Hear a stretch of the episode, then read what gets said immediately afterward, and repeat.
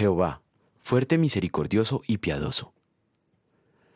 Y pasando Jehová por delante de él, proclamó, Jehová, Jehová, fuerte, misericordioso y piadoso, tardo para la ira y grande en misericordia y verdad, que guarda misericordia a millares, que perdona la iniquidad, la rebelión y el pecado, y que de ningún modo tendrá por inocente al malvado, que visita la iniquidad de los padres sobre los hijos y sobre los hijos de los hijos hasta la tercera y cuarta generación. Éxodo capítulo 34 versículos 6 a 7. ¿Cómo es Dios? Esta pregunta no tiene una respuesta corta, pues trata acerca del ser que es superior a todo cuanto existe.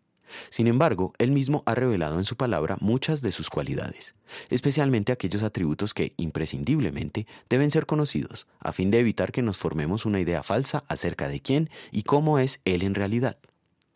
Cuando Moisés descendió del monte Sinaí, el pueblo ya se había sumido en el desenfreno e idolatría, pecando contra el primer mandamiento.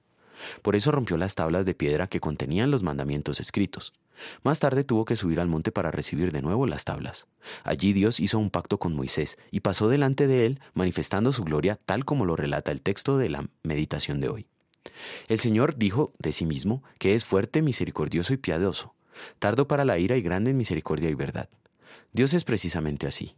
No es un ser iracundo listo para fulminar al primero que lo desafía, pero eso no significa que hace la vista gorda frente al pecado. Ante quienes se rebelan obstinadamente contra lo santo y lo puro, Él todavía extiende su paciencia aún hasta la tercera y cuarta generación. No obstante, el Señor es santo y correcto. Por esto de ninguna manera tendrán por inocente al malvado.